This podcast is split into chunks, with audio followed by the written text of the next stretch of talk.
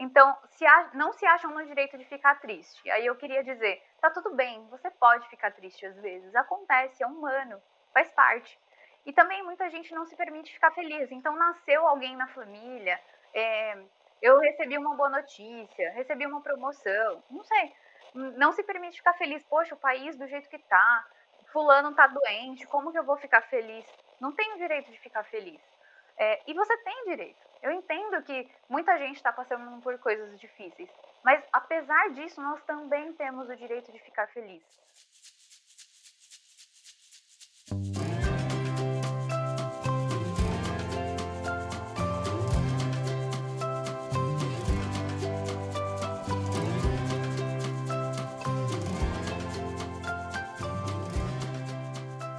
Fala, meus Comunicats, tudo bem? Tudo certo? Eu sou Gabriel Tripodi e seja bem-vindo a mais um episódio do Fala Bocão, um podcast exclusivo para vocês, os nossos Comunicats. Aqui você recebe informações importantes sobre a empresa, os colegas de trabalho, fica por dentro de diversos assuntos e, claro, também se diverte. Hoje vamos tratar de um assunto muito importante e necessário ainda mais em tempo de pandemia. Vamos falar sobre o bem-estar e os cuidados da saúde mental no trabalho home office. Sei que a maioria de vocês adoram trabalhar de casa e realmente pode ser até um pouco libertador, embora também um pouco maçante. Vamos confessar aqui. E com o passar do tempo, os dias vão se misturando e de repente você olha para um lado, olha para o outro e seu único colega de trabalho é você mesmo. Parece besta, mas isso pode tirar o nosso foco, a nossa atenção e nos deixar fora do eixo. Já faz mais de um ano que estamos dentro de casa, e se não agora, por algum momento já tivemos dificuldade em conciliar a nossa vida pessoal com a profissional. É natural, isso sempre vai acontecer. Sei que também para algumas pessoas trabalhar de casa é mais uma solução do que um problema. E de fato, para algumas questões, o home office ajuda e muito. No frio, então, nossas cobertas quentinhas que o diga, né? Mas mesmo assim, existem cuidados que devem ser tomados e certas atitudes do nosso dia a dia que precisam ser evitadas. E por mais longe que estejamos do trabalho presencial, é preciso manter alguns rituais. Você, por exemplo, consegue dividir a sua jornada de trabalho com a sua vida pessoal? Quando você se prepara para trabalhar logo aí quando acorda, você toma aquele banho, toma aquele café reforçado, coloca uma roupa diferente, arruma a postura em frente ao computador, enfim, esses questionamentos são importantes e podem te ajudar a manter a sua saúde mental e o bem-estar no seu dia a dia. Tá? E para bater um papo com a gente, para falar sobre esse assunto, o Fala Bocão recebe a psicóloga Karina Lima, que vai nos ajudar a entender essas nossas condições emocionais e apresentar boas práticas para que você não enlouqueça aí dentro de casa, beleza? Antes de mais nada, seja muito bem-vinda e muito obrigado por estar aqui. É um prazer te receber no Fala Bocão, Karina. Olá, Bocão! Olá, todo mundo que nos escuta. Meu nome é Karina Lima, sou psicóloga. Estou muito feliz por estar aqui, fico imensamente agradecida pelo convite. Vamos lá, vou contar um pouquinho quem eu sou. É, trabalho na área clínica, atendendo online atualmente. Trabalho também com produção de conteúdo para a internet, então eu gosto de difundir a psicologia e uma vida mais leve, mais saudável é, também na internet, então pelo arroba psicóloga Karina Lima. Também tem um podcast como vocês, é, que é o Violeta, que a gente fala bastante sobre saúde mental, diversas questões que impactam a vida das pessoas. E bom, por que, que eu gosto tanto de falar também para empresas? Porque eu já trabalhei no âmbito corporativo, é, eu era de RH e sentia a necessidade, às vezes, de acolher as pessoas que estão ali. Eu via essa necessidade também como funcionária, então eu falava, poxa, é, às vezes eu queria um abraço, queria ouvir uma palavra de aconchego, e aí é por isso que eu estou aqui hoje e é um maior prazer estar com vocês. Pô, que isso, o prazer é nosso. E, Karina, você já se apresentou aí, que legal, né? É muito bacana a gente receber uma pessoa assim no Fala Bocão. E eu queria que você contasse um pouquinho dessa experiência de, do atendimento, né? Depois da pandemia. O que, que você notou de diferente, assim? Qual foi o maior impacto? Olha, em termos de atendimento online, a diferença que, como psicóloga, eu senti é que, por exemplo, eu não tenho tanto acesso aos comportamentos não verbais das pessoas. Então, essa questão da gente estar só online por exemplo, acredito que vocês devam sentir isso nas reuniões. Então, às vezes, você tá falando alguma coisa, a gente não sabe se a outra pessoa do outro lado tá gostando, se a outra pessoa tá nervosa, se tá batendo o, a mão, se tá batendo o pé porque tá agoniada e quer ir embora e quer se desfazer daquela atividade logo. Então, a gente perdeu um pouco nesse sentido. mas em outros sentidos também ganhou, no sentido de aproximar de pessoas que eu não imaginaria. Por exemplo, é, eu falo com pessoas do Brasil inteiro, então seria uma oportunidade que no presencial eu não teria. Mas eu percebo que dentro da clínica muitas pessoas estão tendo dificuldade com home office, talvez pela rotina, às vezes por algumas dificuldades ali de privação, sabe? É, tá privado de uma uhum. vida é, com alguns prazeres que tinha, sair para almoçar com os colegas, ou ir pelo menos uma vez por semana se encontrar com a equipe, dar risada, é, criar conexões ali, sabe?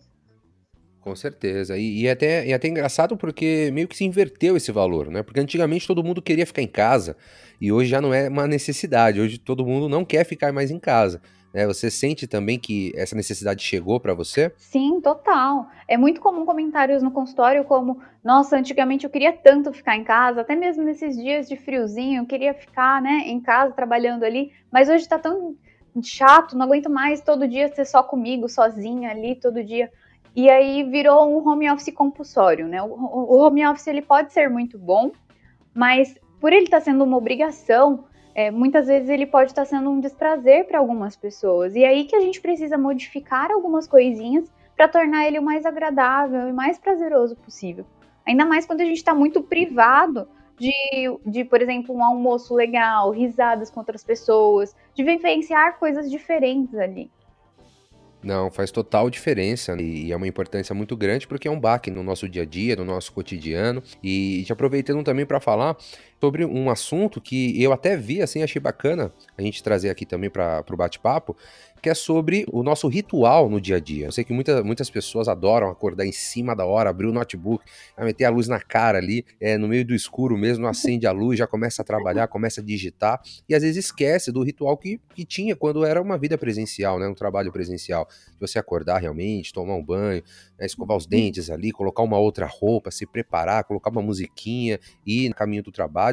Hoje meio que se perdeu isso faz total diferença. É, pelo menos para mim, acho que faz total diferença, porque você meio que prepara a sua cabeça. É, é assim mesmo, Karina? total. Engraçado você falar, ah, as pessoas acordam em cima da hora, a gente parece que precisamos aproveitar cada segundo ali do soninho, né? Do enquanto estamos em casa. Mas é, a gente também esquece das outras coisas que eram prazerosas que a gente fazia antes. Para mim também faz total diferença eu ter um ritualzinho. Então, todos os dias, até eu posso estar com uma roupinha simples, assim, mas todos os dias eu coloco uma roupa diferente para poder trabalhar, para poder atender, para ter essa sensação de nesse momento eu estou trabalhando. Até porque a gente tem muita dificuldade, eu não sei como está por aí, mas é muito frequente na clínica aparecer pessoas com dificuldade de separar a vida pessoal do momento de trabalho. É como se eu estivesse uhum. em casa, então eu estou trabalhando o tempo inteiro, ou eu estou o tempo inteiro com a família e eu não consigo separar ali em que momento que eu trabalho, em que momento que eu estou em casa.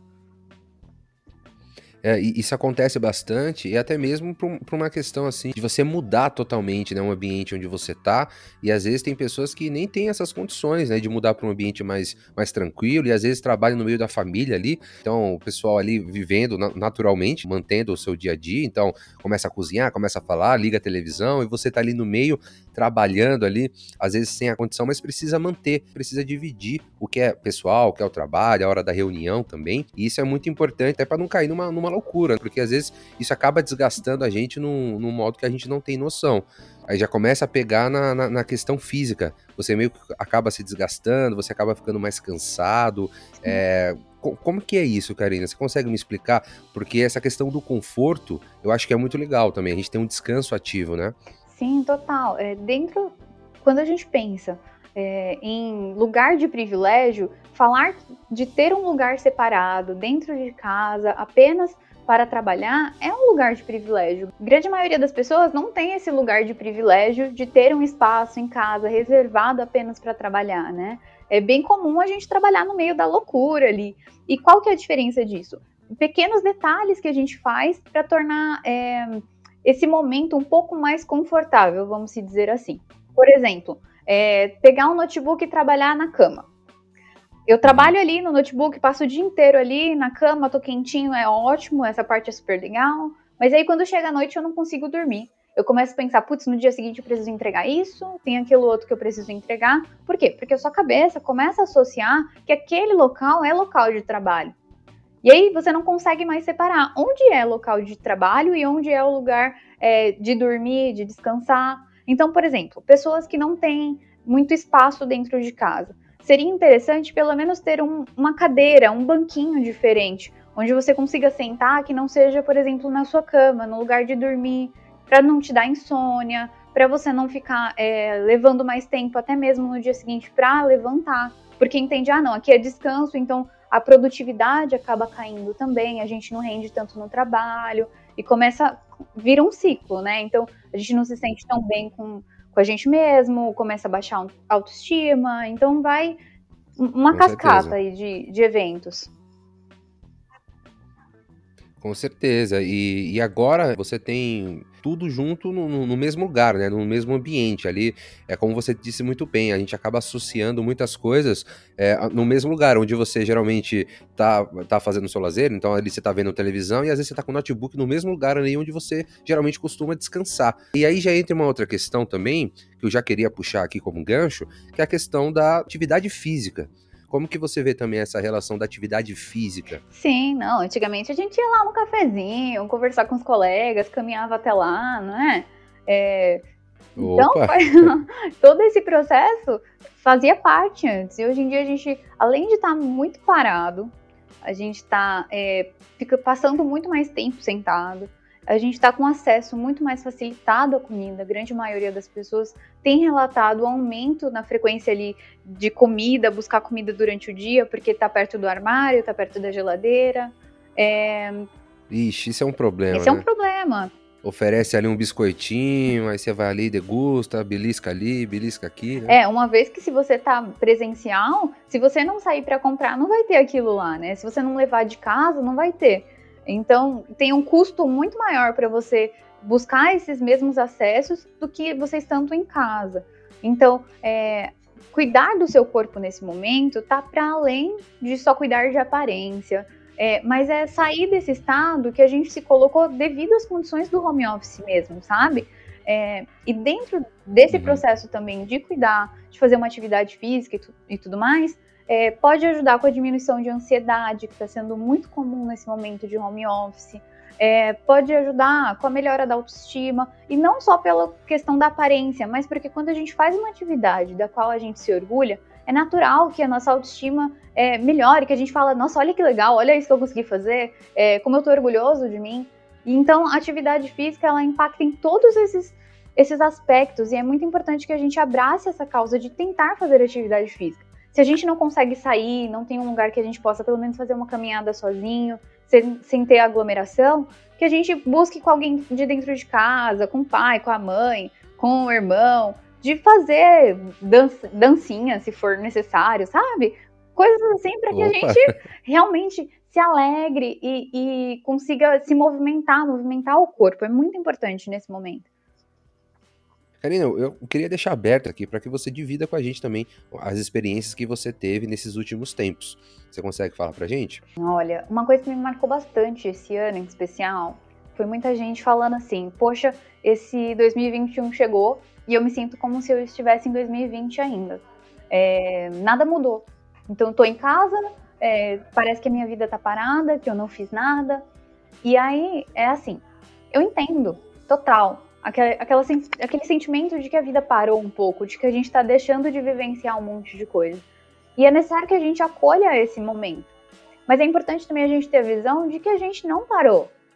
De que 2020 acabou de fato. 2021 é um novo ano. É, um exemplo que eu, até alguns clientes meus me deram quando a gente começava a argumentar sobre isso e conversar sobre essa sensação da vida parada é de que, por exemplo, atualmente a vacina chegou. Muita gente já se vacinou. Então nós não estamos como lá em julho de 2020. Uhum. Né? Então a situação é outra. Eu entendo o quanto seja difícil a gente ver isso no momento que a gente está sentindo dor. Parece que nada muda no momento que a gente está sofrendo ali. Mas de fato mudou. Houveram mudanças reais, socialmente falando. E aí algo que eu tenho visto bastante também é a culpa por estar muito triste e é, nesse momento ou por estar feliz. Como assim? Ai, nossa, eu não posso estar uhum. triste, eu não perdi ninguém, eu não fiquei doente, eu não tenho direito de ficar triste. As pessoas se sentem culpadas por estar mal. É, como se não fosse compreensível no momento que a gente está passando, com todo o cenário que a gente está vivenciando, né? Tantas notícias, tanta coisa para lidar, além, além de lidar com o home office em si, lidar com os conflitos é, do país, da gestão da família, que dificultou o fato de estar muito perto o dia inteiro ali a convivência, né? Para muita gente dificultou. Então, se a, não se acham no direito de ficar triste. Aí eu queria dizer, tá tudo bem, você pode ficar triste às vezes, acontece, é humano, faz parte. E também muita gente não se permite ficar feliz. Então, nasceu alguém na família, é, eu recebi uma boa notícia, recebi uma promoção, não sei. Não se permite ficar feliz, poxa, o país do jeito que tá, fulano tá doente, como que eu vou ficar feliz? Não tenho direito de ficar feliz. É, e você tem direito. Eu entendo que muita gente está passando por coisas difíceis, mas apesar disso, nós também temos o direito de ficar feliz. Né? E, e então, para a gente não levar uma culpa, tanto para um momento de tristeza, quanto para um momento de felicidade, uhum. assim, sabe? Com certeza. E, meu, antes da gente terminar, só queria te fazer mais uma pergunta. Né? Às vezes a pessoa tá ali na frente, tá sentindo desmotivada, e é muito daquilo que você falou, às vezes não se permite ficar triste ou ficar alegre. E aí é, surge aquela dúvida: pô, será que eu realmente preciso de ajuda? Será que eu realmente preciso parar um pouquinho, respirar? E eu queria te perguntar, pô, qual é o melhor momento, assim, pra gente te se autopoliciar e falar, pô, é, realmente tô precisando de ajuda, realmente tô precisando me esquivar um pouquinho aqui do meu dia a dia. Como que é tudo isso? É, o processo de pedir ajuda e reconhecer que a gente precisa mudar alguma coisa passa por sentir que as coisas não estão indo tão bem, não está tão confortável assim quanto a gente achou que estivesse. É, tem coisa que a gente aguenta como uma dor crônica, né? Então tá ali, vive com a gente, a gente finge que ela não existe e convive com aquela dor. E aí que é o problema. É, buscar ajuda é exatamente acabar com, do, com, as uhum. dores crônicas. É a gente tornar aquela dor aguda, porque na hora que a gente procura ajuda, que a gente tem que tratar daquilo, vai doer, vai doer mudar, a mudança, ela exige um esforço da gente, mas é uma dor aguda, que doeu, depois parou. Então, é, o buscar ajuda é ir atrás disso também. É ir atrás de ter uma autoobservação melhor e uma compreensão melhor dos motivos que estamos oscilando, inclusive o motivo de eu estar mais feliz ou mais triste em um dia ou em outro, é, para poder lidar melhor com isso. Eu costumo falar que liberdade é controlar aquilo que nos controla. Então, se todos os dias eu tô ficando muito mal, porque todos os dias eu assisto um noticiário no primeiro horário do dia e aquilo me deixa super triste, super chateada, eu controlar essa situação, controlo o resultado dela também, que é o que eu tô sentindo. As coisas que a gente sente é resultado da nossa interação. Então a gente precisa ter muito uma autoobservação sobre como que está o nosso ambiente, não só o ambiente físico, mas as nossas relações, as nossas conexões verdadeiras, é, isso é muito importante, assim, sabe? Então, buscar ajuda é, passa por uma série de questões, por exemplo, a sua família mostrar isso para você, você perceber é, que algumas tarefas do seu dia você não está conseguindo mais fazer. Se você perceber que você está andando muito em um único momento, por exemplo, se você ficar triste, tá tudo bem, mas você ficar triste constantemente, o tempo inteiro, nunca ter uma, um outro sentimento que não seja de tristeza, então perceber todas essas oscilações passa pelo momento de levantar a mão e falar: opa, eu preciso de ajuda. Mas para além disso, você pode buscar ajuda em qualquer momento da sua vida. É, só o fato de você ter autoconhecimento vai te ajudar muito, muito, muito, muito. Com certeza, isso é muito válido, ainda mais em uma pandemia, né? A gente precisa abrir o olho e se atentar cada vez mais, né? Karina, eu queria muito te agradecer, porque o papo realmente está muito bom, está maravilhoso, mas infelizmente a gente vai ficando por aqui. Eu queria agradecer a sua participação e dizer também que pode sentir a vontade para voltar quando quiser. As nossas portas sempre estarão abertas, beleza? Muito obrigado, Karina. Perfeito, eu que agradeço, agradeço imensamente o convite de vocês e teria mais uma série de coisas aí pra gente conversar, mas a gente deixa para uma próxima. Com certeza. E de novo agradeço muito o convite de vocês. Com certeza, vai ter uma próxima sim, já fico muito ansioso. Agradeço mais uma vez a sua participação é, e fique à vontade sempre que quiser voltar, tá bom? Então é isso, galera. Gostaram da nossa conversa? Pô, eu adorei. Hoje tivemos a oportunidade de aprender um pouco mais sobre a importância de se cuidar dentro de casa, na pandemia e manter a nossa saúde e bem-estar 100% no home office. Isso é importante para mantermos nossa produtividade em dia, nunca deixarmos de trabalhar com entrega, dedicação e o ânimo necessário que a gente sabe que precisa, né? Na segunda, então, nem se fala. Ô, Laia. Bom, galera, esse foi mais um episódio do Fala Bocão e para você que nos acompanhou até o final, não esqueça de ficar ligado em nossos canais de comunicação para não perder nenhum episódio. Inclusive, não perca também a oportunidade de ser a próxima pessoa entrevistada aqui no Fala Bocão, tá? Vem contar sua história, pô. Eu tô te esperando, tá? Sendo assim, até a próxima, pessoal. O Bocão volta a falar com vocês em breve.